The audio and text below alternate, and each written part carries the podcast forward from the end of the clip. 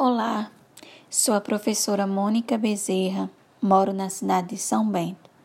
Irei relatar um pouco da história de São Bento dos dias, nos dias atuais. O município de São Bento está localizado no Alto Sertão Paraibano, situado na microrregião de Catolé do Rocha, com uma área territorial de 275 quilômetros, altitude de 141 metros clima quente e seco. Vegetação predominante é a caatinga.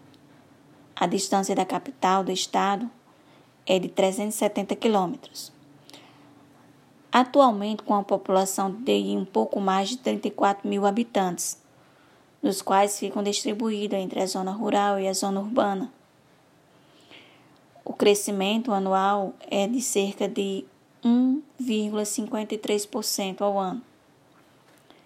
A economia do município é voltada para a fabricação artesanal de redes de dormir, com grande diversidade de tipos e qualidades, sendo confeccionadas tanto em grandes fábricas como em pequenas tecelagens de fundo de quintal.